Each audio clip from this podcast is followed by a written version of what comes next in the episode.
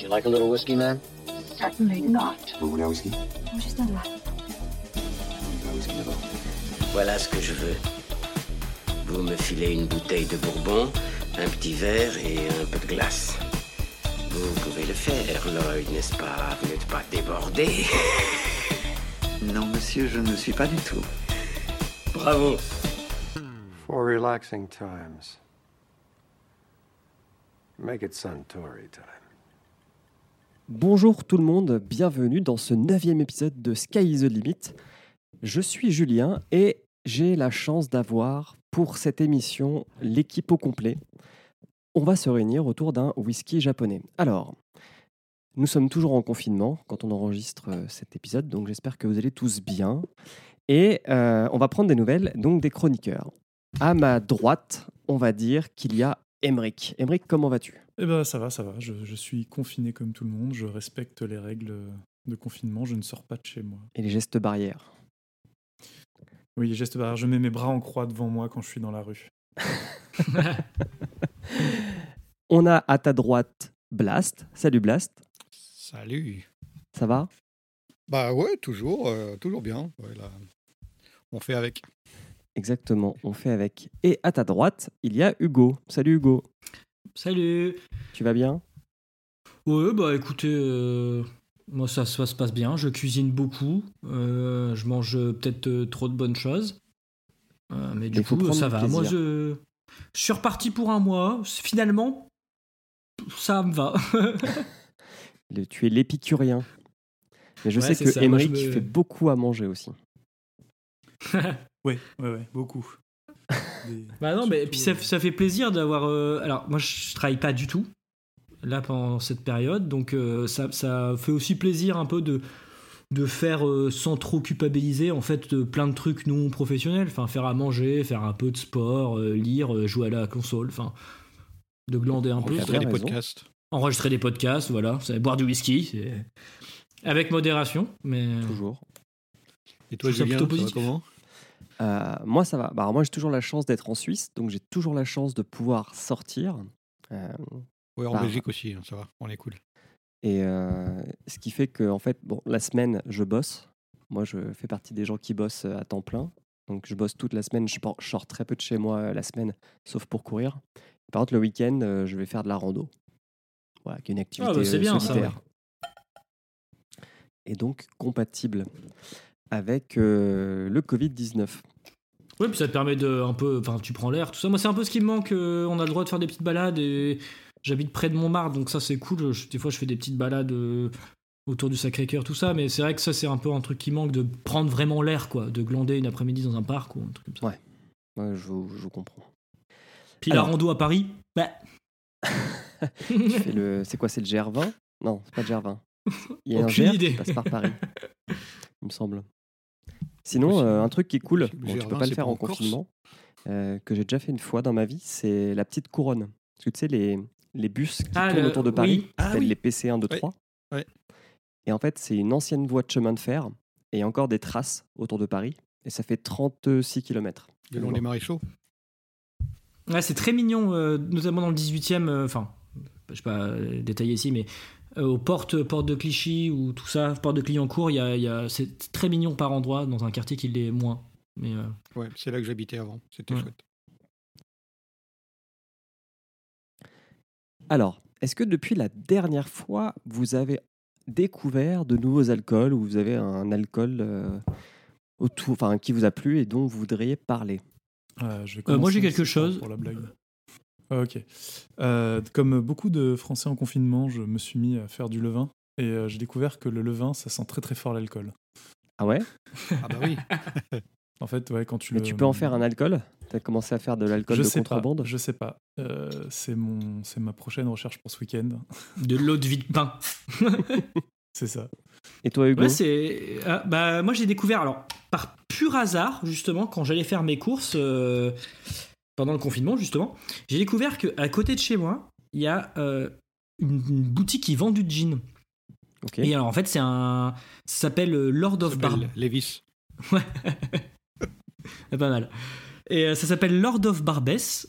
Et en fait, c'est un. C'est une marque de gin. et euh, ils font, euh, c'est bio, euh, artisanal et c'est distillé près de Cognac. Et en fait, ils ont leur mélange à eux. Et euh, la boutique est hyper mignonne. C'est un peu euh, cabinet de curiosité. Il y a un peu des, des squelettes, une déco un peu chelou, des vieux, des vieilles malles, une vieille déco, enfin des trucs Ok. euh, qui ont, un- je pense, que c'était un peu chiné. Euh, c'est pas donné. On est sur euh, 25 euros la bouteille de 20 centilitres et 50 euros la bouteille de 50 centilitres. Euh, Moi, j'ai pris une de 20 centilitres pour goûter. Et en fait, c'est aussi euh, zéro déchet. C'est-à-dire que si vous le renvoyez ou si vous euh, allez à la boutique avec une, une bouteille vide, ils vous la re-remplissent. Donc ça, je trouve ça cool aussi. Ça soutient le commerce local. Voilà, enfin, bon, j'ai un peu craqué. Et euh, je l'ai pas encore goûté. Je vais le goûter ce week-end. Euh, comme l'été arrive et que l'été, moi, je suis très fan d'un très bon gin tonic. euh, voilà, j'ai pris ça et ils font aussi un sirop de tonic. Donc en fait, c'est pareil, un truc bio artisanal. Mhm. Et en gros, c'est une espèce de sirop de sucre aromatisé qu'on complète avec de l'eau pétillante. Et comme ça, ça permet de doser euh, la quantité, en quelque sorte, de la force du tonic qu'on veut mettre dans son gin tonic. Et je trouve ça euh, hyper, euh, hyper intéressant. Donc voilà, je vous dirai au prochain épisode si ça vaut le coup ou si c'est une fraude marketing. Mais en tout cas, les, les- les gens qui le tiennent sont hyper sympas et les bouteilles sont vraiment belles. Si tu veux, je t'enverrai une photo pour mettre sur les Ouais, réseaux. carrément. Et euh, ouais, les bouteilles font en plus euh, sont, euh, avec un verre bleu et un design qui fait très euh, bouteille d'apothicaire du Far West. Enfin, je ne connais pas trop, mais espèce de bouteille rectangulaire avec un gros bouchon au-dessus. Ah, ça rappelle le Blue Sapphire. Ouais, un peu. Et, et avec. tout est gravé dans le verre, enfin moulé. Et c'est super mignon. Donc voilà. Est-ce que la qualité suit? Je vous le dirai. Mais, pour l'instant, en tout cas, c'est une belle surprise. Ok. Toi, Blast, t'as quelque chose que tu as découvert ou pas? Non. Euh, J'ai redécouvert mon ma cave à whisky. Ouais, c'est bien. J'avais des whiskies qui étaient vraiment. euh, bah, c'est un, c'est un peu rangé. Il y, a, beaucoup de bouteilles. euh, il n'y a pas que du whisky, mais il y a, essentiellement du whisky. Du coup, euh, bah, j'ai un petit peu bougé les choses. J'ai dit ah tiens, il me reste un fond de ci, un fond de ça. Donc euh, en général, quand j'enregistre les sondiers, bah, je sors une bouteille euh, que j'ai pas goûtée depuis longtemps. Puis je me, je me fais euh, 4 centilitres pendant l'émission. C'est péché. euh, C'est une belle tradition, moi, je pense. Ouais, c'est très bien. Et ça Alors- permet de redécouvrir euh, tranquillement des, des, des whiskies que j'ai pas bu depuis longtemps. Donc euh, non, rien de rien de particulier, mais euh, mais ouais, avec plaisir. Ok. Alors, et toi, Julien? Alors moi j'en ai, j'ai re- enfin, redécouvert, oui et non, parce que je- j'en avais déjà bu, mais j'ai j'ai goûté il n'y a pas très longtemps un pastis qui s'appelle le la bleue. Et en fait c'est un pastis qui vient de Haute-Saône, donc qui vient pas du qui vient pas du, du sud de la France. Et en fait, Haute-Saône. Ouais. Alors, il y a une histoire derrière ça, c'est que ça vient d'une distillerie qui s'appelle la distillerie Le Mercier, qui faisait de l'absinthe au 19e Oui, siècle. bah, comme, comme beaucoup de comme, comme dans, dans du côté de Montalier aussi, ouais. Exactement. Sauf que l'absinthe, ça a été interdit pendant très longtemps en fait en France. Ouais. Et que cette distillerie en fait s'est reconvertie dans un pastis absinthe qu'ils ont appelé la bleue en référence à la fée bleue ou la fée verte, euh, qui était Ah le ouais. surnom de, de l'absinthe. Et euh, bah en fait, quand il fait chaud, et en ce moment il fait chaud, enfin je sais pas chez vous, mais chez moi le thermomètre peut monter à 23-25, et bah ça passe bien. Voilà. On Et j'imagine que ça a un goût complètement différent de- du, du pastis. euh, C'est moins enfin, prononcé. quoi. Il y a probablement moins de caramel. Beaucoup, mo- beaucoup moins sucré.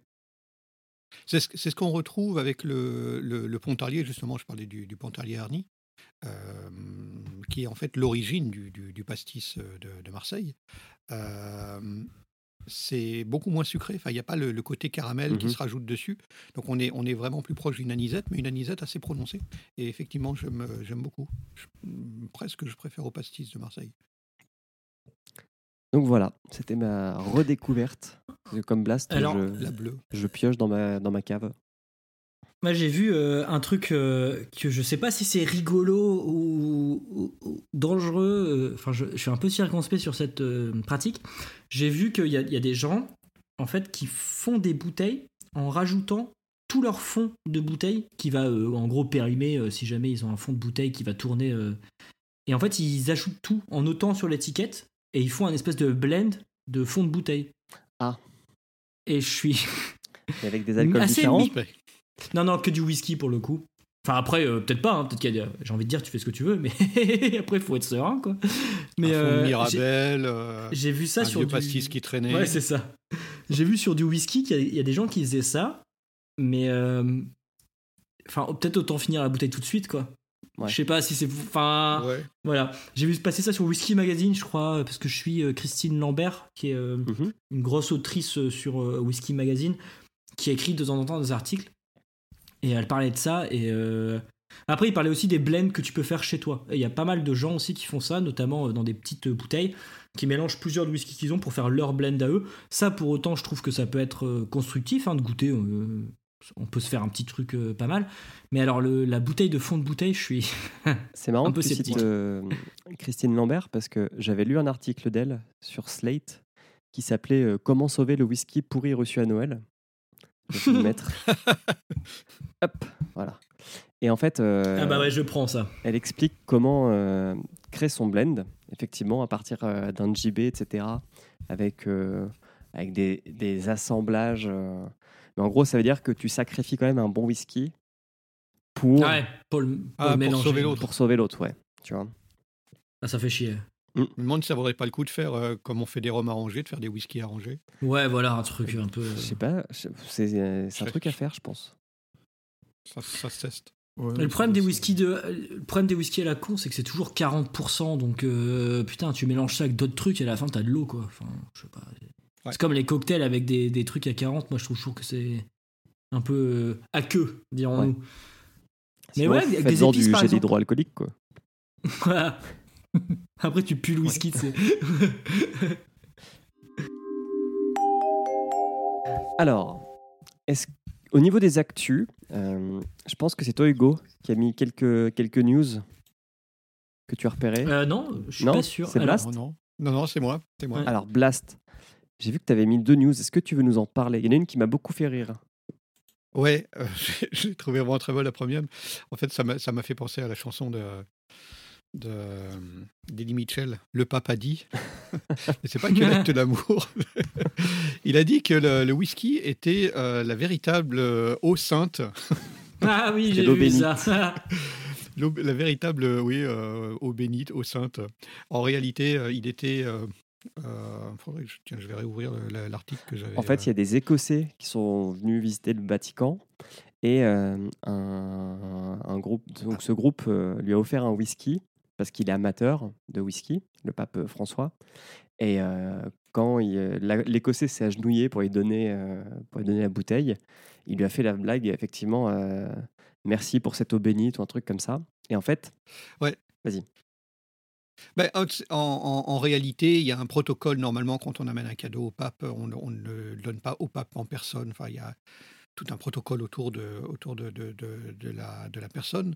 Et, euh, et là, euh, visiblement, ils étaient dans, dans une ambiance un petit peu différente. Et donc, euh, la, la bouteille a été donnée directement au pape qui, qui était probablement euh, d'humeur un petit peu euh, amusée. Et ils, ils faisaient tout un, tout un reportage euh, qu'ils ont, qu'ils ont filmé. Et, euh, et c'est là qu'il a dit cette, euh, cette phrase comme quoi c'était la meilleure eau bénite qui soit, la véritable, la véritable eau bénite. Et, et derrière, le, le- dans, dans le documentaire, les- le, le Vatican les, a contacté les, les réalisateurs en disant Désolé, ça, ça, on ne peut pas laisser passer. On, on est obligé de censurer que vous l'ayez vécu. On ne va, on va pas nier que ça n'a pas eu lieu, mais mais il y a plein de gens qui vont pas comprendre. Donc, euh, on, on est obligé de, de- de couper. Donc, évidemment, ils ont, ils ont retiré. Donc, du Ouais, coup, ils on ont a- pas d'humour quand censuré. même. Bah, ils n'ont pas d'humour. Ouais, je crois.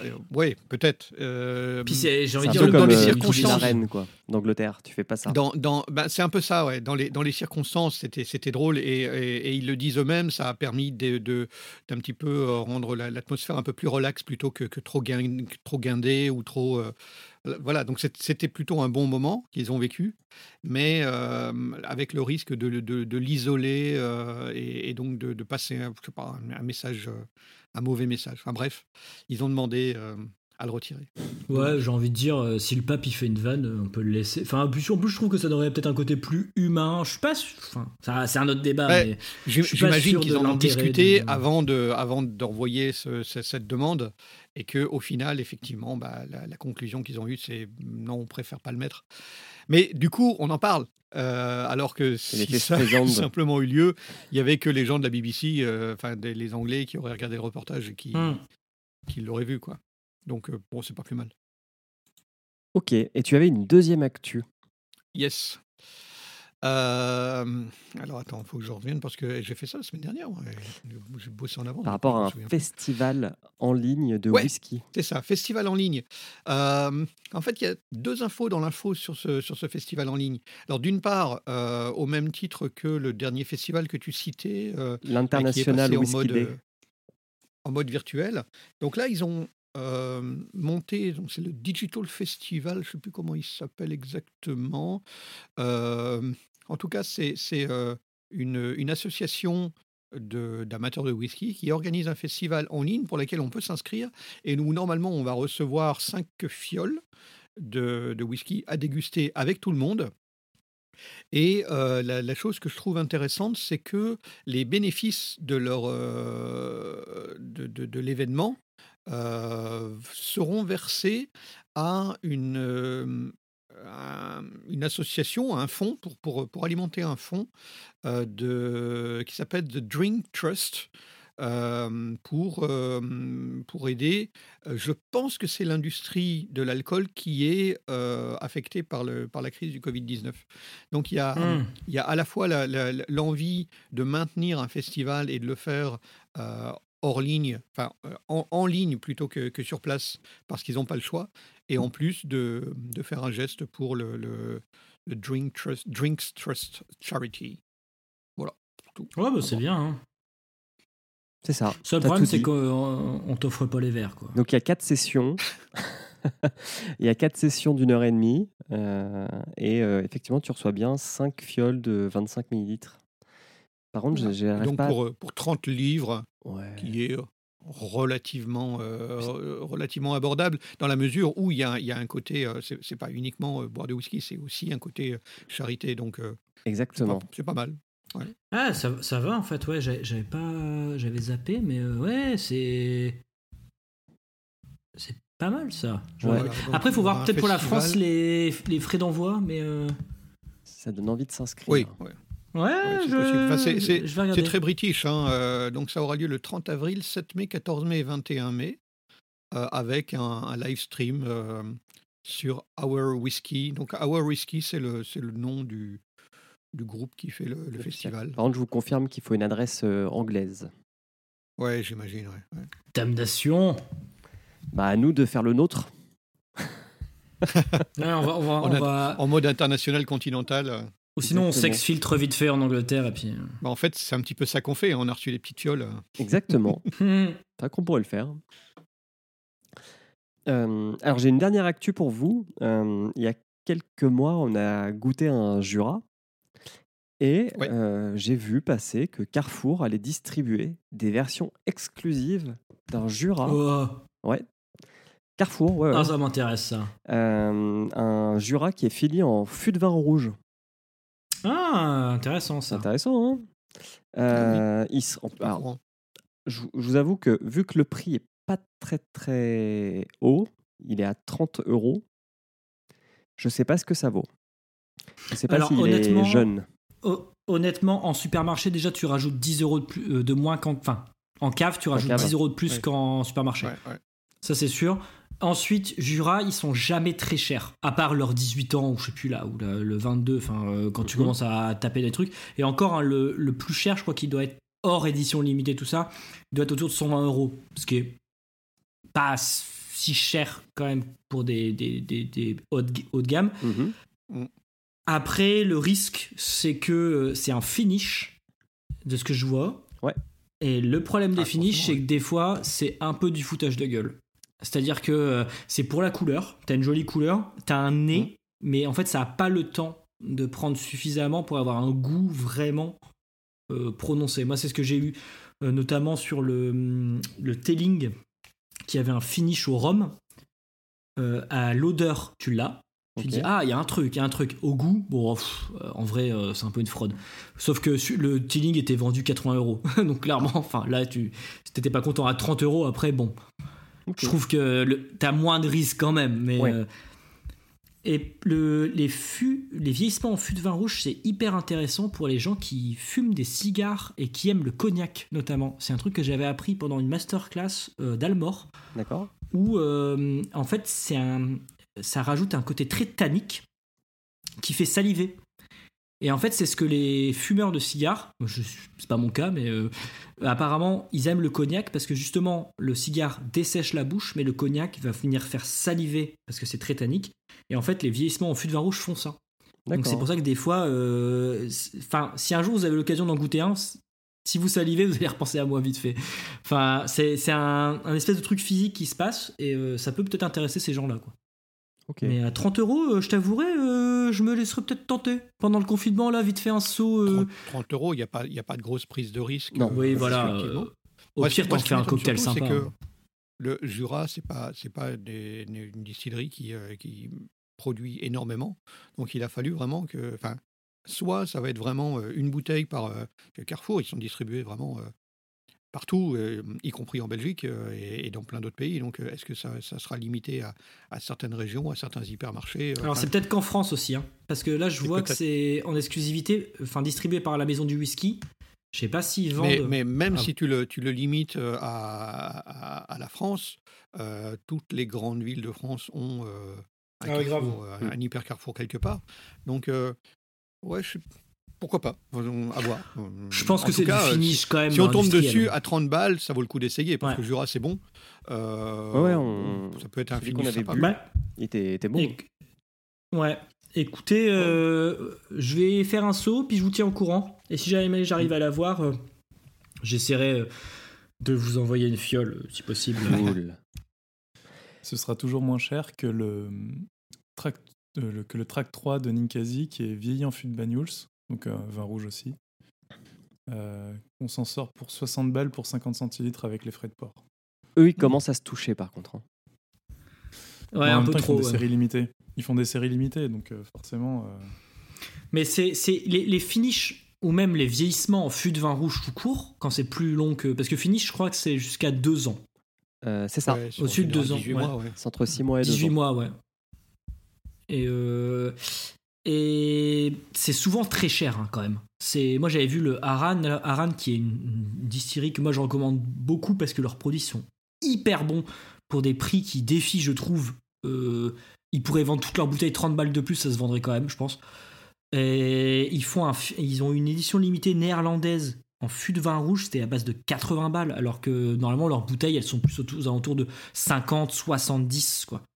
Et, euh, Ouais, et en même des... temps, quand ils font des finishes, ils, ont, ils font quelques tonneaux, donc ils font pas énormément de bouteilles. Ouais, euh, peut-être ça aussi. hein. Donc, euh, tant qu'il y a un marché, bah, c'est vendu, ça part, ça, ça fait du cash, et puis ça fait plaisir. Et puis, tu passes à côté, tu passes à côté. hein. Euh, tant pis, tu en auras un autre, parce qu'ils trouveront une autre idée, un autre lot de fût, et puis bah, d'un seul coup, tu vas avoir un, un nouveau finish, une nouvelle étiquette, et puis, puis pourquoi pas Et si on passait au plat de résistance?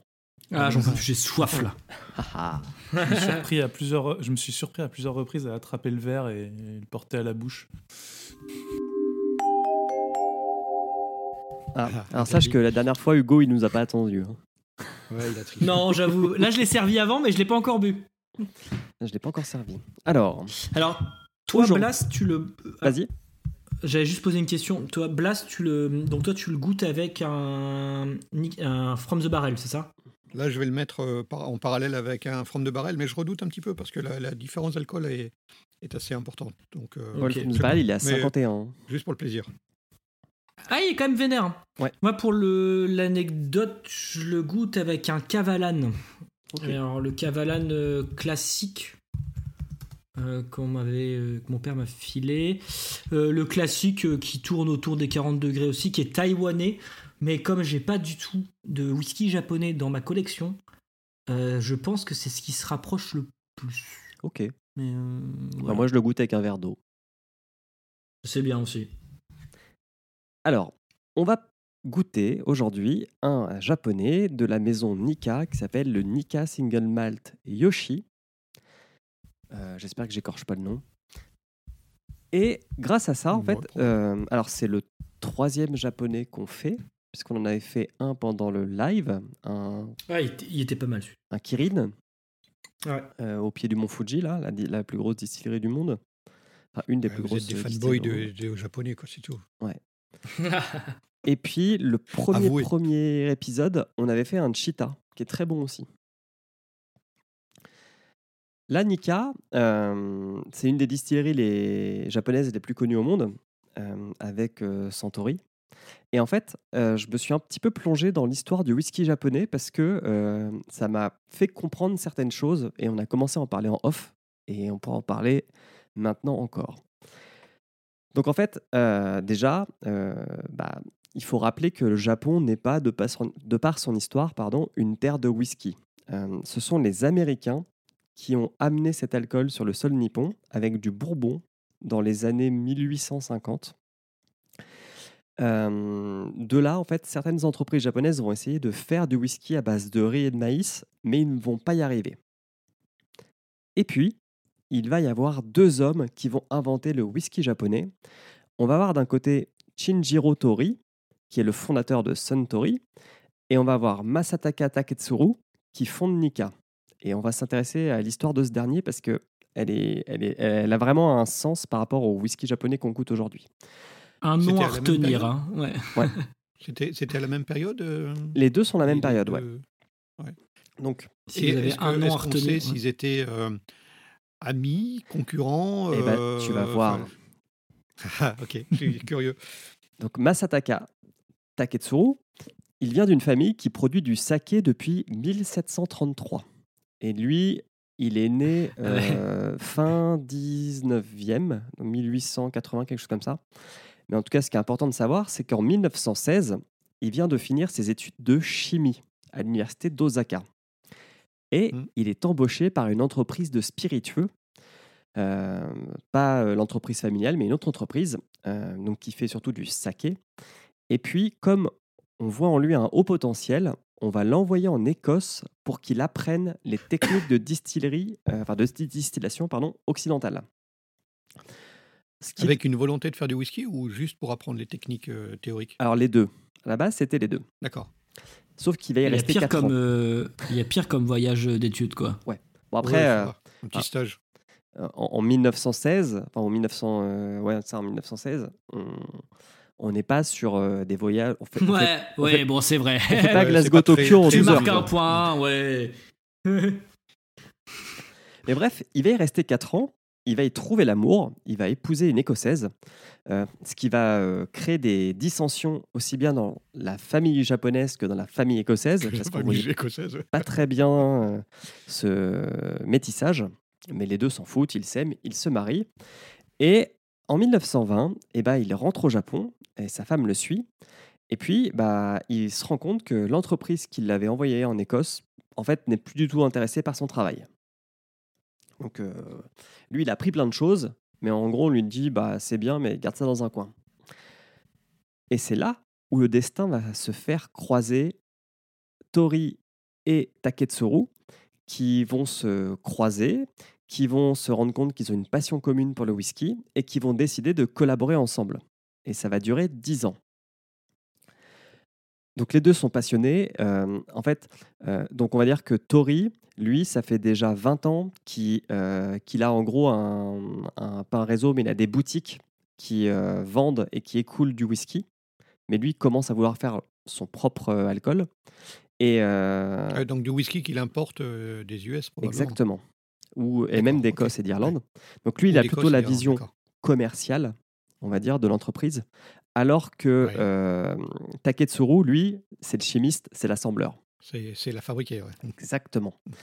Et les deux, il y a un point sur lequel ils ne seront jamais d'accord, c'est que Tori, lui, il veut un whisky totalement japonais. Donc il veut pas qu'on copie ce qui se fait en Écosse ou en Irlande. Il veut créer un produit nouveau. Alors que Tori, lui, il veut faire un whisky écossais avec une personnalité japonaise. Ce qui n'est pas la même chose. Ouais, ouais. Sauf que Tori, c'est lui qui a l'argent. Donc c'est lui qui va avoir, euh, C'est lui le patron. c'est lui le patron et donc c'est lui qui va dire non non tes, tes trucs c'est cool mais on va faire ce que je veux. Donc ils construisent la première distillerie au Japon dans la région Ah oui, de c'est ça. En fait, je te posais la question. Tu, tu- je te posais la question, mais effectivement, c'est c'est, euh, euh, Taketsuru qui a participé à la mise en place de la, de la, de la distillerie à Yamazaki. À Yamazaki, exactement. Ah oui, oui, c'est oui, c'est c'est dont je me souvenais. Ouais, du coup, en fait, j'avais la confusion entre effectivement la famille Tori et.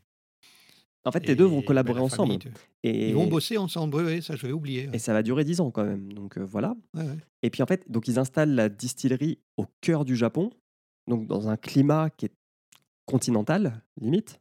Ouais. Alors que Tori, lui, il veut installer ça dans, un, dans une région du Japon qui ressemble à l'Écosse. Donc sur une île, au bord de mer.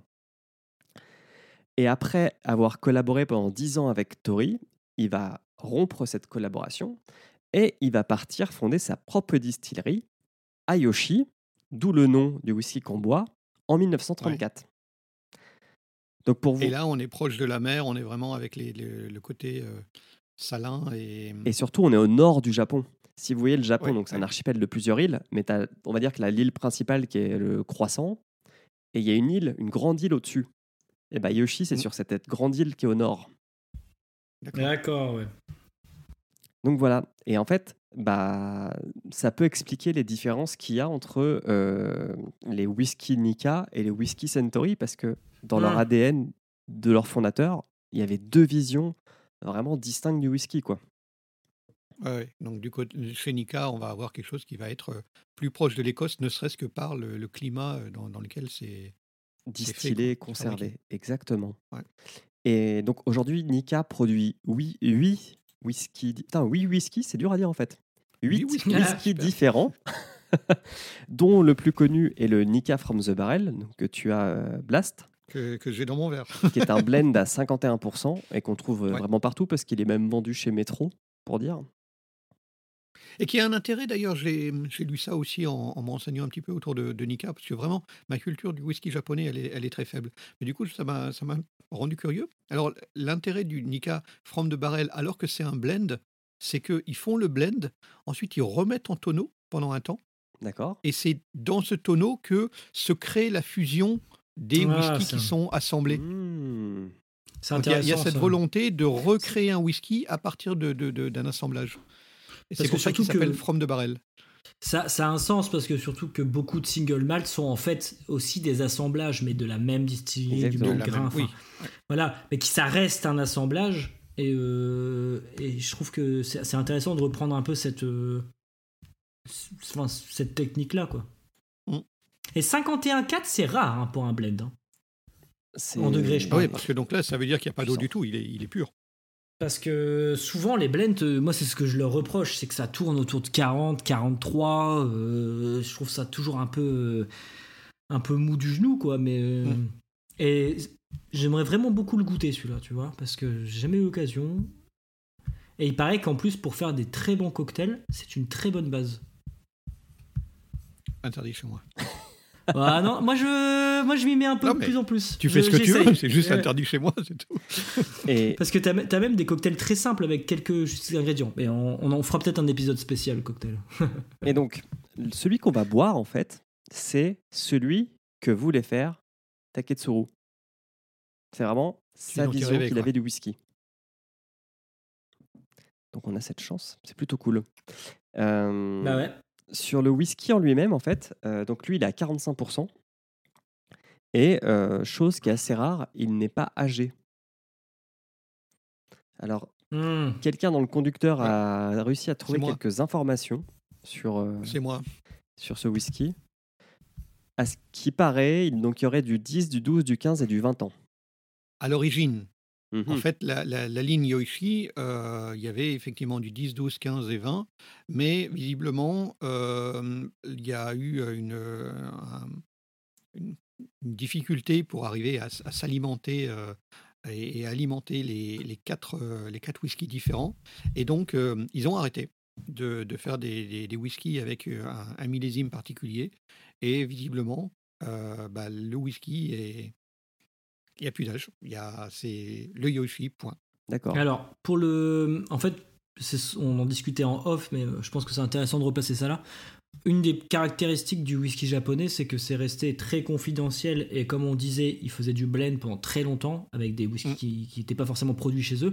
Et donc, en fait, le- des fûts de whisky de 20 ans, euh, 15 ans ou même euh, 25, 30, c'est devenu extrêmement rare. Et que pour Ouais. euh, reprendre Taketsuru, le Taketsuru qui est un blend qui a un 17, 21, 25 ans d'âge a annoncé la fin de sa production au mois de mars. Et, euh, depuis en fait ça a toujours été et c'est de pire en pire en quelque sorte parce qu'ils ont recommencé à en mettre en fût en fait euh, en grosse quantité pour faire des vieux fûts euh, que au début des années 2000 et donc maintenant c'est très compliqué pour eux en fait d'avoir une base qui est euh, même d'avoir beaucoup de fûts de 20, de 20 ans quoi.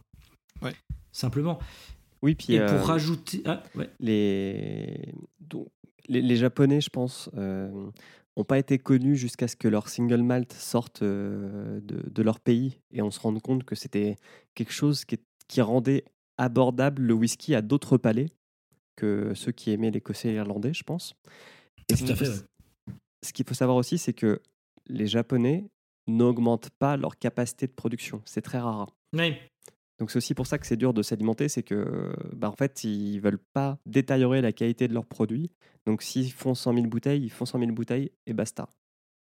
Ouais, et après, du coup, il faut trouver les circuits de distribution parce que s'ils font peu de bouteilles, effectivement, c'est pas chez Carrefour qu'ils vont signer. Ah non. Ils vont être obligés d'aller chez, des, chez quelques, quelques négociants, quelques importateurs qui eux-mêmes doivent trouver le, le- le circuit. Donc il faut arriver à maintenir un- un- une publicité au sens noble, une- au sens noble du terme, une, une information euh, auprès des amateurs, euh, tout en leur permettant d'accéder à la bouteille de manière euh, décente et correcte.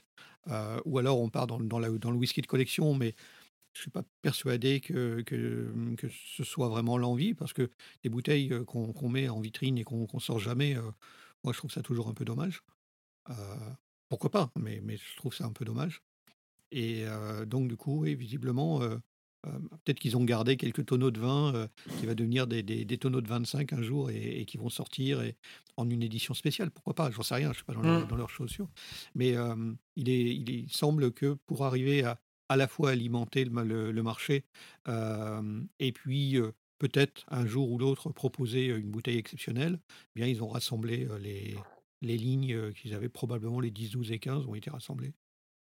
C'est possible. C'est- Et euh, alors, oui, parce que le- euh, ouais. comme, tu le, comme tu le disais, euh, c'était euh, Hugo, je crois que tu, tu le disais auparavant, c'est un, c'est un single malt, mais ça ne veut pas dire que euh, ce n'est pas lui-même un assemblage du même malt et de Oui. la même distillerie. Donc ça, on peut très très bien associer un 10, un 12, un 15 en même temps et, et obtenir le, le single malt final. Il garde l'appellation. Et, et alors pour l'anecdote, quand les whiskies ne mettent même les single malt ne mettent pas de de- d'âge, c'est en fait parce que ils sont obligés de mettre l'âge le plus petit. Donc Oui. si vous avez 90% de, de Yoshi 20 ans et 10% de Yoshi 4 ans, qui est la limite. sont obligés de mettre en- 4, ouais. Voilà, ils sont obligés de mettre 4 Ouais. ans. Donc en fait, c'est souvent pour, euh, pour pas, un- euh, en gros, fausser le truc. Parce qu'on aurait tendance à dire, ouais, 4 ans, c'est trop jeune, ça va pas être. Alors qu'en fait, ça, c'est pas la majorité du truc, quoi. Et toi, Emmerich, t'avais- t'étais là quand on avait goûté le Cheetah, Oui, le tout premier, ouais. ouais, ouais, j'étais là. Euh, Et est-ce que tu bois du whisky bah, je- japonais de base? Est-ce que c'est ta cam Ouais, j'ai j'ai une bouteille de Nika euh, dans mon dans ma cave, enfin dans ma cave, dans ma dans ma caisse. euh, Dans l'aile ouest. Euh, ouais, ouais, je bois du, j'ai- du Nika. J'aime j'aime bien en fait les, les whiskies japonais. Euh, comme tu disais, ils sont euh, plus abordables, euh, plus faciles à, à déguster quand on n'est pas forcément habitué à, à la force et à la rudesse euh, des whiskies écossais. Ok, et ben je vous propose qu'on se serve. Moi, je l'ai pas fait encore. Ah tiens, ouais, d'ailleurs, ça me Moi, fait penser, euh, parce, que- parce que c'est assez rare aussi pour que, pour que je vous le signale. Euh, le bouchon est en plastique. Ah, c'est marrant, ça, c'est rare. C'est pas un bouchon de liège. Mais il paraît que c'est mieux au final. hein. Il y a pas mal de gens qui disent ça, je sais pas si c'est vrai, mais. euh, Bah, sur ma fiole, le bouchon était en plastique aussi. hein. Ils sont très bons. Hein. Waouh. Alors, si je me trompe pas, c'est une euh, tête euh, blast avec les infos que tu avais eues. Est-ce qu'ils disent les types de euh, fûts? Parce que moi, j'aurais dit euh, Oui. bois et sherry. Alors, euh, New American Oak, X-Cherry and Others. Donc, euh, oui, effectivement. euh, essen- Ah, New essentiellement American du- Oak, c'est assez rare. du fût neuf euh, en chêne Ouais. américain, euh, des fûts qui ont contenu du sherry pour un certain nombre, et puis quelques autres fûts euh, non, non répertoriés. Et c'est euh, euh, 100% de l'orge. Ok. Hmm. 100% c'est- orge et séché à la tourbe. Ouais, c'est ce que j'allais dire. C'est fait avec de la tourbe et c'est assez rare chez, chez les Japonais. Enfin, je m'y connais pas beaucoup non plus, mais. euh, Alors, Ben, j'ai lu c'est aussi. ça, c'est ça, moi, qui me le, qui me le rend euh, euh, intéressant, ou, ou en tout cas, qui me donne envie de le goûter. Parce que, comme j'ai pu le dire par ailleurs, je suis, j'ai, moi, j'ai dé- j'ai découvert les whiskies japonais avec le Yamazaki. Et euh, j'ai été à la fois, euh, enfin, c'était à la fois délicieux et j'ai été déçu parce que j'ai trouvé tellement parfait qu'il n'y avait rien qui dépassait. Comme, un- comme un, un premier de la classe euh, qui finalement, ben, on, on s'en détourne pour le pour celui qui est, qui est le, le petit marrant de la classe qui, qui va raconter des blagues de temps en temps, qui n'est pas forcément mauvais, qui est, qui est en général bon à l'école, mais qui raconte des trucs. Quoi. Là, Ouais. j'a- on est, j'étais arrivé, à- on, on dégustait à deux, euh, deux amateurs de whisky, et on est arrivé au bout de la dégustation à se dire, ouais, c'est super bon, mais qu'est-ce qu'on en tire? Rien. Et du coup, on a, ça m'a un petit peu mis le, le- japonais de côté. Et là, quand j'ai commencé, ne serait-ce qu'à lire la description, parce que euh, là, il, passe de temps en temps sous mon nez, il est dans, il est dans son verre, je suis en train de regarder sa, très jolie couleur.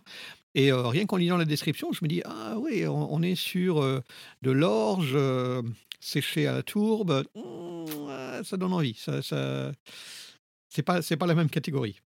Il est, il est assez.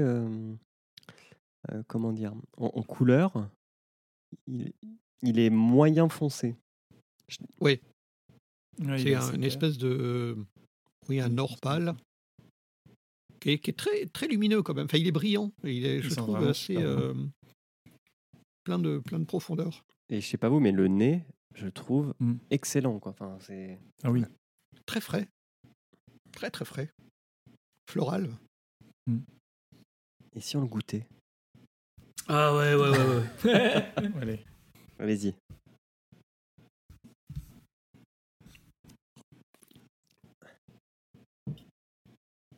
Oh. Très différent du nez. Extrêmement euh, profond. Il dure. hein. Jolie longueur. Moins que le Old Ricky qu'on a goûté la fois dernière. Euh, pas du tout le même whisky, évidemment. Euh, ah oui, non, il a, il a un retour, en fait. Il a, il a un moment où il se calme, et puis après, il réattaque les papilles euh, avec euh, d'autres parfums.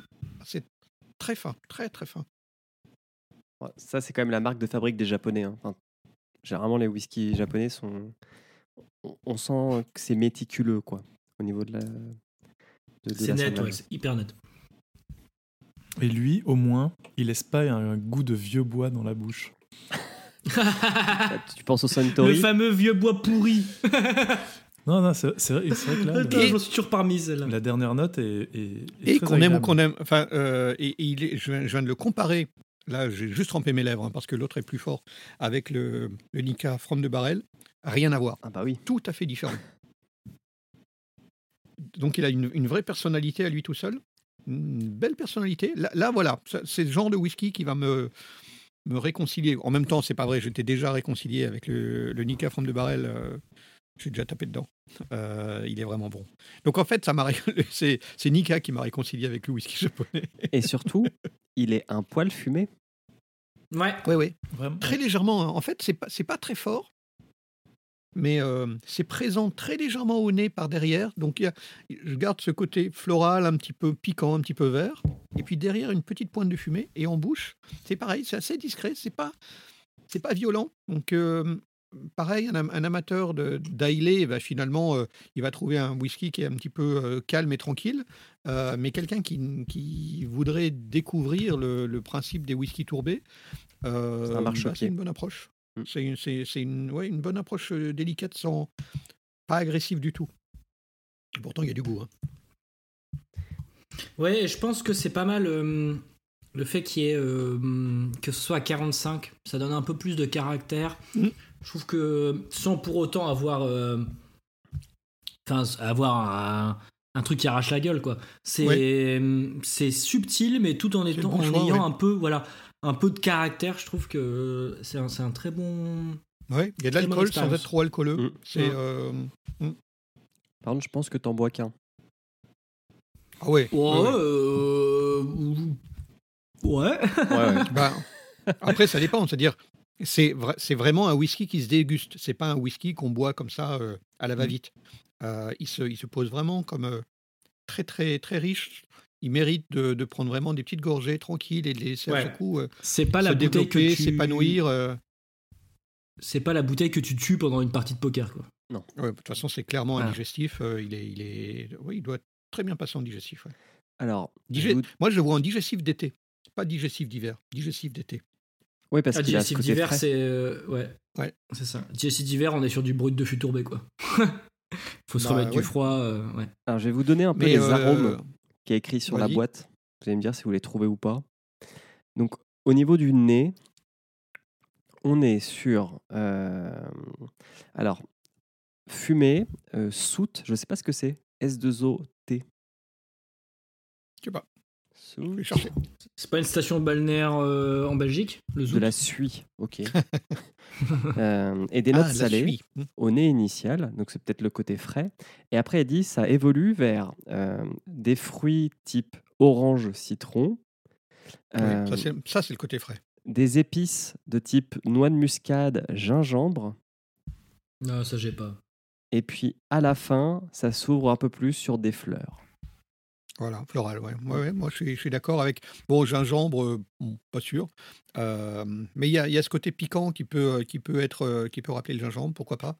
Euh, mais le floral, ça, je l'ai. Le fumé, je le trouve assez léger et suffisamment discret pour être justement intéressant parce qu'il vient pas tout de suite. C'est euh, C'est pas, c'est pas l'arôme du whisky, quoi. Ouais. Il y a une note de fumée. Ça, Et le côté agrume, ouais, j'achète ça. C'est ce côté un petit peu, un petit peu piquant, un petit peu frais, qui me, qui me le catégorise vraiment en, en whisky de, de beau temps, fin de, fin de soirée beau temps. Exactement. euh, Bon là, on n'est pas en fin de soirée, mais on va faire comme si. Euh, quoi que ça commence à se rapprocher. Euh, La nuit il tombe. fait beau. euh, la nuit tombe. euh, ça, ouais, il, il il se pose bien. Alors au niveau du palais, c'est assez intéressant ce qu'ils disent. Ils disent, bon, c'est une attaque plutôt équilibrée qui Mm. commence par de la tourbe, du fumé, des épices, euh, des fruits de type melon kiwi et des noix, type amande. Et après, ce qu'ils disent, c'est que le, le, le- le palais tourne vers quelque chose qui ressemble à des notes de chocolat avant de revenir vers la tourbe. Ouais, c'est cette sensation que j'ai eue de, de, de D'un cette espèce de aller-retour. calme. On se dit, ah bah tiens, ça, finalement, il n'est pas si long que ça. Et clac, il repart, il y a une, nouvel- euh, une, une nouvelle série de parfums qui, euh, qui arrive du fond de la, du fond de la gorge, de, des dents de sagesse, que je n'ai plus. Euh, parce que ça, fait, ça donne de la place pour grumer le whisky. Et le, le finish, alors sur le finish, on serait vraiment sur euh, des fruits un peu plus communs, type poire, mirabelle, pomme. Et Ouais. euh, le, le nez final serait un peu plus mentholé et irait vers la coriandre. Voilà. Euh, moi, moi j'aurais dit floral, donc je suis vraiment à côté de la plaque. Moi, je suis plus floral que, que, que herbe. Mais, euh, par contre, effectivement, le, le- le petit coup de, de cette sensation, ouais, chocolat, c'est peut-être beaucoup, mais chocolaté, ouais, un petit peu. Euh, chocolat noir, peut-être, avant que la tourbe ne revienne. Ça peut être ça, cette, cette espèce, cette espèce d'assise que l'on a, qui vient vraiment du, du fond de la bouche. Et puis, oui, la, la, la, la fin en rétro-olfaction, euh, ouais, je suis plus en floral qu'en herbacé, effectivement. Ouais, c'est peut-être le fait- bon. super bon. Ouais, c'est peut-être le fait que c'est y ait euh, le chocolat qui a été évoqué, mais ça me rappelle euh, certains chocolats qui sont faits à base de cacao dit cru, en fait, qui sont torréfiés à basse température et qui ont euh, justement un côté très fruité dans leur goût et euh, qui Mm. euh, se rapproche de ça, de, de la dernière note que moi j'ai en bouche avec euh, ce whisky. Hmm. pourquoi Ok. pas.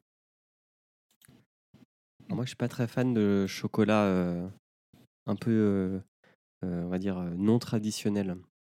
J'étais traumatisé par du chocolat amer. Ça arrive, Ouais. même au meilleur. Ouais. Ouais, très très bonne euh, découverte. Bah, tu vois, comme la dernière fois, j'ai bu Ouais. que la moitié de la fiole. Je Et- me garde Moi, c'est euh, pareil.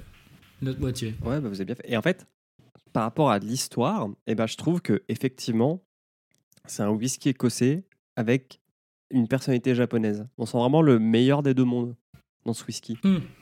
Ouais, c'est ça- c'est Ouais, vrai. Il y a, il y a ce côté euh, enfonçage euh, premier de la classe, mais euh, mais il y a de l'écossais derrière, enfin, ou, ou le- ou- enfin, dans l'ordre que vous voulez. Il y a, il y a les deux. Et Alors, je voudrais rajouter aussi pour les, les gens qui nous écoutent, euh, le whisky japonais, je trouve, est extrêmement difficile à déguster.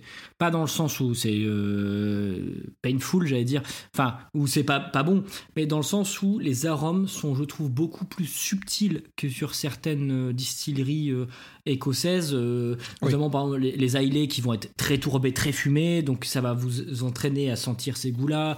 Il y a d'autres distilleries qui sont très chéries, comme. Euh, ah, j'ai perdu le nom. Le truc en. Ah, bref. Euh, Il y a des distilleries qui sont très euh, chéries, donc vous allez sentir un peu ce côté fruits secs, tout ça, où c'est en quelque sorte simple de d'apprendre les goûts. Je trouve que les bons whisky japonais sont assez difficiles en fait à.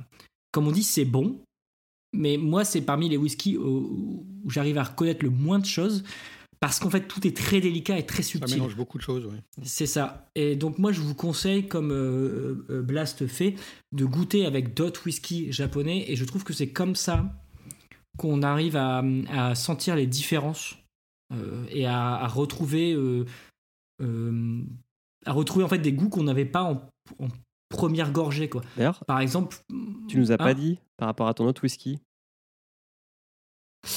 Euh, en fait, le Cavalan est plus chéri. Et on sent qu'il est plus vieilli en chéri. Et en fait, il est plus bourrin d'entrée D'accord. euh, sur ce côté-là. Ouais, fruits secs, euh, un peu de fruits rouges, un- limite confit.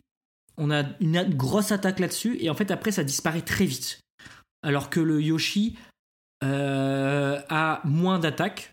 Il est plus subtil, mais par contre, t'as un- un- le goût qui reste plus longtemps, je trouve. Qui est plus équilibré, en fait. Ok. Et euh, à choisir, je préfère le, le Yoshi quand même. Après, c'est pas la même gamme de prix, je crois.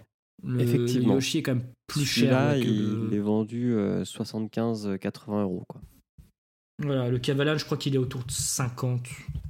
euh, le, le on est en haut de milieu de gamme.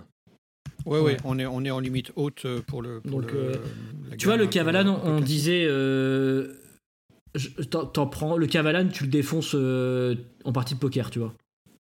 Parce qu'en fait, c'est, il joue beaucoup sur l'attaque. Oui. Euh, le, le corps et la finale, elle est pas ouf, quoi. Donc, t'as une, t'as une attaque qui est plus directe, donc t'as- c'est un peu. euh, plus un. Ouais, un truc festif, quoi, on va dire. Honnêtement, tu laisses la bouteille à côté de moi pendant une bonne soirée, bon. elle prend un coup dans l'aile, quoi. Que le Yoshi, voilà, il y a plus ce truc-là un peu extrêmement subtil. On est, on est vraiment Euh, sur les whisky de dégustation où on prend, on prend ça, son ouais. temps, on prend des toutes, toutes petites euh, euh, gorgées, c'est même pas le mot. On prend vraiment des, des, des petits, euh, des petits coups dans la bouche et on, et on, et on renouvelle l'expérience et on le laisse euh, se, se mourir tranquillement. Euh, et en réalité, c'est vrai, c'est vraiment typiquement un, un whisky. J'en prends pas deux. Je ne trouve pas l'intérêt d'en boire deux. Je suis d'accord. Euh, je me contenterai de, de, de 2 ou 4 centilitres, euh, allez, disons 3 pour faire bonne mesure, et, euh, le laisser euh, tourner la soirée. parce que, en plus, là, il m'en reste un, léger fond. Je m'en suis pas servi un grand. Et je vais le laisser un petit peu voir comment il évolue à l'o- à l'oxygène et, je, reviendrai dessus plus tard. Alors, moi, là, je l'ai servi en début d'épisode, donc il a eu le temps un peu. Et en vrai, le fumé ressort beaucoup plus. Oui, c'est Il vrai. y a vraiment le fumé Il, tourbé il ressort à- à- déjà au très, nez. très- de Voilà. manière beaucoup plus nette qu'au que début. Au nez, euh, moi, je, tu me fais sentir ça, incapable de dire que c'est japonais. hein. Mais c'est là. euh, C'est pas un fumé. euh, tel qu'on peut l'imaginer. Euh, Je rentre dans, dans, dans- dans une vieille ferme et, et je sens le, le- la cheminée. quoi. C'est c'est un fumet très délicat, presque. Il est, c'est subtil, hein. C'est, c'est, c'est. un- Ouais, mais il y a quand même une tourbe, il y a quand même une tourbe, quoi. Oui, oui. On est d'accord. Mais je parle pas du coup du tourbé. Je parle vraiment du- de l'as- l'aspect fumé. Ouais. Ça ressemble vraiment à un petit, un petit bois délicat, euh, presque du bois, du, du- du bois noble euh, fu- brûlé, quoi. En tout cas, je suis Très content qu'il vous plaise parce que ça fait deux fioles sur deux où ça marche. Ah oui, attends, le Old Ricky, tu, nous as- explosé. euh, C'était fabuleux. Attends, on va attendre euh, le Jack Daniels. Moi, j'a- j'attends de ouf. j'ai un, j'ai un- j'ai un copain qui m'a filé, je le salue s'il écoute, qui m'a filé euh, une fiole de. Parce qu'en fait, j'avais pas de bourbon. Ok. J'avais même pas de whisky américain dans ma, dans, dans- dans ma collection. J'avais zéro. Et c'est un truc que j'ai jamais goûté de bon, en fait.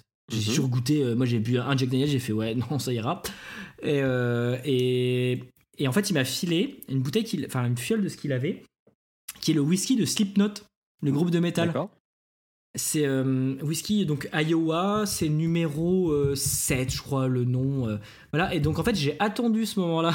J'attends le moment où on va goûter le, le Jack Daniels pour euh, ouvrir cette fiole-là. Et, euh, Allez, le comparer.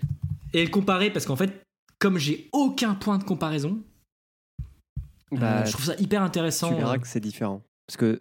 Donc, a- En, en whisky américain, moi, j'ai bien aimé le, le Maker's Mark. Je connais pas du tout. Ouais, je vois ce que c'est. Euh, c'est un, bourbon du Kentucky euh, qui est intéressant, qui est pas mal. On est, on est loin du, du Jim Beam ou euh, pas du Jim Beam de base euh, ou du Four Roses. hein. Il est pas mal, c'est fin, c'est subtil. Mais vous verrez que le. Parce que le Jack Daniels, donc j'en ai deux euh, dans, dans ma cave. Je veux pas dire de conneries, mais j'en j'ai un. Donc le, le plus vendu, c'est le 7. Et Le moi, 7, j'ai un 5 et un 3. Donc je sais plus lequel je vous ai envoyé. Je vais regarder, je l'ai là sous la main. C'est le 3. C'est le 3, ok. Et alors, c'est quoi la, différence? C'est les âges, les fûts, les vieilles. Enfin, je connais pas du tout. Alors je crois que c'est C'est le numéro. euh, les. Comment dire? C'est les mêmes whisky, c'est ils mettent juste un, un numéro différent. Celui-là, il y a peut-être 2-3, celui-là. Non, non, c'est. Alors, je, je vais pas dire de conneries, donc je vais pas te dire, mais c'est- enfin, c'est c'est des manières différentes. Je crois que c'est le même whisky, mais c'est juste des manières différentes de le distiller et de le conserver. Ah. Et quand on a fait l'épisode, donc c'était avec Fab et euh, Benoît, qui n'avaient goûté que du 7, et ben ils ont été sur le cul quand ils ont goûté le, le 5. Bon, moi, je dis, je dis pas de mal du 7 parce que j'aime bien de temps en temps, ça fait plaisir. Un whisky. Ah, moi, euh, je, moi, je peux pas.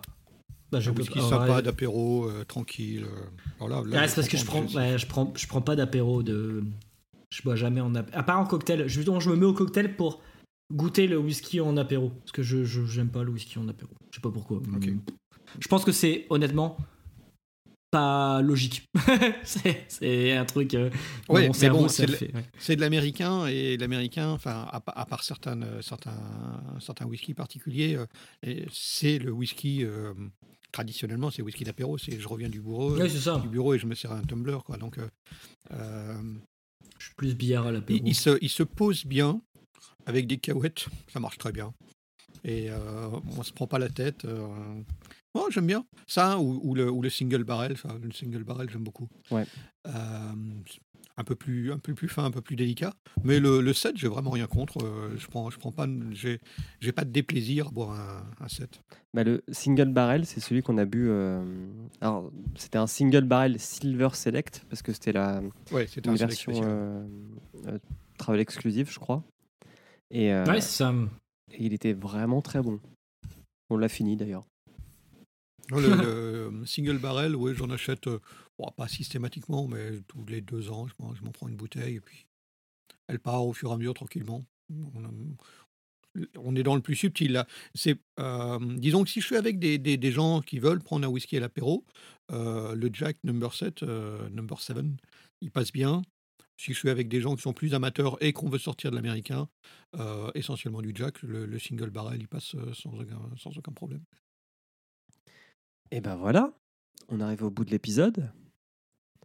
Est-ce que vous avez Mais, un euh, petit si, vous voulez euh, trouver du Maker's Mark, euh, je vous le, je vous le recommande, ça, va- ça vaut le coup d'essayer. Ok. Vous serez, c'est pas du tout du Jack.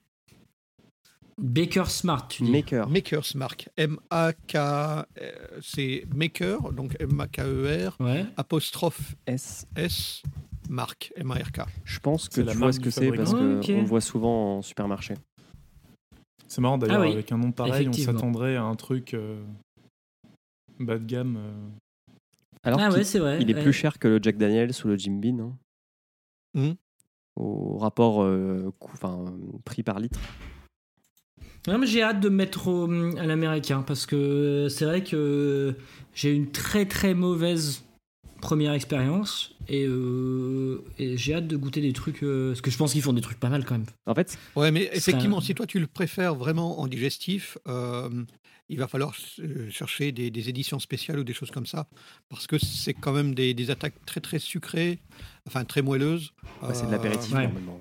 On, on est vraiment plus sur un apéritif. hein, Et, euh, et c'est Ah, marrant je me que- forcerai. parce que avec des cacahuètes. pour préparer Ouais. l'émission, j'ai un peu regardé les ventes et tout. Et donc, euh, le, le Japon est le quatrième exportateur de whisky, après euh, Oh, pas mal. Écosse, Irlande et États-Unis. Et pourtant, j'ai l'impression qu'on on trouve en Europe bien plus de whisky japonais que de bourbon ou de whisky américain. Et je pense que c'est juste parce qu'il y a trois marques qui inondent en volume le. Ah le oui, monde. oui, oui. Puis euh, c'est dans tous les supermarchés, t'as as un Bah Jack, t'as un Jim Beam un Jim Beam. et un Four Roses. Roses. Alors, C'est sûr. alors qu'il y en a euh, vraiment mais des variétés de fous. Euh, Patrice de Binous USA, il m'a envoyé une fois une carte. C'était genre un- une A3, enfin, c'était une- un menu en A3 recto verso avec 200 références de Bourbon quoi, dans un bar. Oh là là. C'est juste qu'il l'exporte pas en fait. C'est pas très, euh, je pose vendeur en dehors des États-Unis. Bah, ils ont mauvaise réputation. hein. Donc, euh, est-ce que. Ouais, faut, faut se mettre sur le marché, mais nous en France, on est tellement. On est premier euh, importateur de whisky écossais, si je me souviens bien. Premier consommateur, enfin, je sais plus. Mais en France, on est très whisky écossais et donc c'est compliqué de, de rentrer sur ce marché-là, quoi. Et, et encore, et les, choses sont en train de changer parce que le Maker's Mark, je vous garantis que moi, moi, quand j'ai découvert euh, ce, ce whisky-là, euh, ce bourbon, euh, je l'ai acheté en Amérique et on n'en trouvait absolument pas en Europe. hein. C'était, Ah ouais? C'était, on remonte à 25 ans en arrière, mais euh, c'était absolument introuvable. Ok. Est-ce Il que faut arriver à, à trouver sa place. Quoi. Est-ce que vous avez un dernier mot, une reco ou une, votre auto-promo? Avant qu'on clore son, euh, enfin qu'on close ce, Euh, bah, euh, je serai. Je vous invite à toujours écouter euh, Adapte-moi si tu peux. Voilà. Je, Ouais, je tiens, fais toujours ma pub. hein. Et, euh, et donc, on va essayer de sortir des épisodes pendant le confinement. Euh, enregistré, enregistré à distance, tout ça. Enfin, on est en train de, de bidouiller, voilà. Mais on vous prépare euh, quelques petits épisodes qui arriveront évidemment peut-être un peu en retard. Faut être euh, un peu conciliant là-dessus parce que c'est un peu compliqué pour tout le monde. Mais euh, voilà, on est toujours dessus. Je me suis tapé, euh, on en parlait, Julien, euh, American Psycho. Mhm. Ça va Que être quelque chose. que j'ai pas le livre, voilà. Je sais pas. Mais voilà. Et, et peut-être justement un, un épisode avec Julien, qui sait. Peut-être, Est-ce que c'est dans les tuyaux? Ah. sûrement. Oui. oui, ça l'est, voilà. Blast.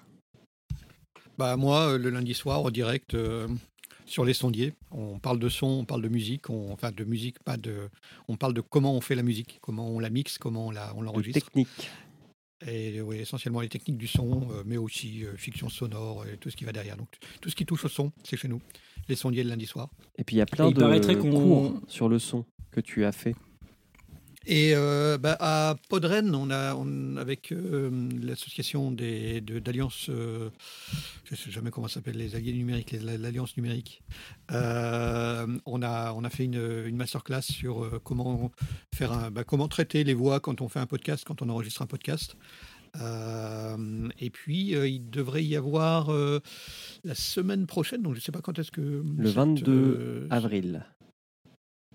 Ça doit être ça, oui. Avec Podcastéo, on fait une, euh, avec euh, Fanny une, une session euh, euh, bah, comment débuter en podcast. Et je ça. répondrai aux questions. Il y aura toi, il y aura. Fanny, il y aura Zu. Ça doit être ça, oui. Alors, il y a, il y a toute la partie. Non, bah, pas euh, Flavien. Flavien. Flavien, oui, sur la partie essentiellement technique, effectivement. Donc, euh, il y aura toute la partie euh, bah, comment on fait, comment on se lance, et puis euh, je répondrai aux questions techniques de comment est-ce qu'on branche un micro. Qui n'est pas forcément si évidente que ça parfois. Qui- oui, oui, Non, oui, en vrai, faut- ça faut sert de ouf, part, hein. ouais. Merci de faire ça parce que en vrai, euh, moi quand j'ai commencé euh, il y, a, il y a quelques années, en vrai, t'achètes des trucs, tu sais pas comment ça marche, tu sais pas euh, les, même la notion de passif, actif. Oui. Euh, Est-ce qu'il faut une alimentation? Enfin, moi quand j'ai commencé, il y avait très peu. Voilà, il y avait très peu de de- d'infos en fait pour du podcast, c'était beaucoup pour de la musique, tout ça. Et, et c'était pas forcément les mêmes besoins. Enfin, même en, en termes de musique, enfin, ça sert toujours. En gros, merci de faire ça. Plaisir. Et toi, Émeric, est-ce que tu es une actu? Euh, non, malgré le confinement, je continue à enregistrer des podcasts euh, pour le label. Donc euh, retrouvez-moi sur d'autres podcasts du label. Euh, Oui, le roi D'ailleurs, on va bientôt regarder Mario Bros. G7. Ah, le film des années 90 là Ouais. Le meilleur, Oh. euh, la meilleure adaptation de jeu vidéo qui, a été Ah, faite jusqu'à ce jour. Je sais pas si vous prenez de la drogue, mais euh, le cas échéant, euh, allez-y. hein. Allez-y parce que c'est très compliqué. hein. C'est une réinterprétation de l'univers de Mario.